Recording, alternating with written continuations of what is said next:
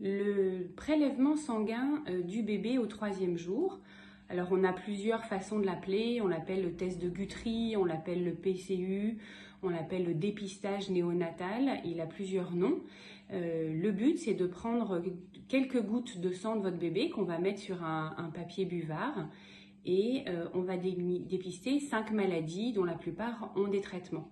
Ce sont des maladies qui ne, ne, font aucun signe, on ne peut pas se rendre compte euh, que l'enfant a cette maladie et c'est très grave pour lui et on a dans la plupart des cas euh, un traitement. Cette prise de sang, on va la faire sur le dos de la main euh, du bébé et pour qu'il n'ait pas mal, on va lui donner soit du sucre au bout de la langue et il va téter soit son poing, soit votre doigt, soit une tétine pendant deux minutes et on pourra faire la prise de sang sans que le bébé ait mal.